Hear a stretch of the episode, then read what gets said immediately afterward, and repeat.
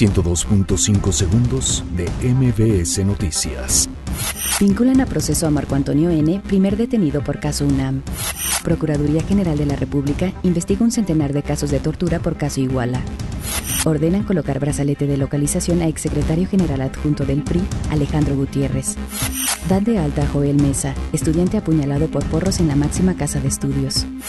Senado de la República pide sancionar a partidos que ejercieron violencia política en Chiapas.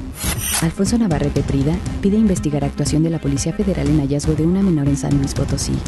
Aeroméxico afirma no estar incurrido en una violación al contrato colectivo de trabajo en la Asociación Sindical de Pilotos y Aviadores de México.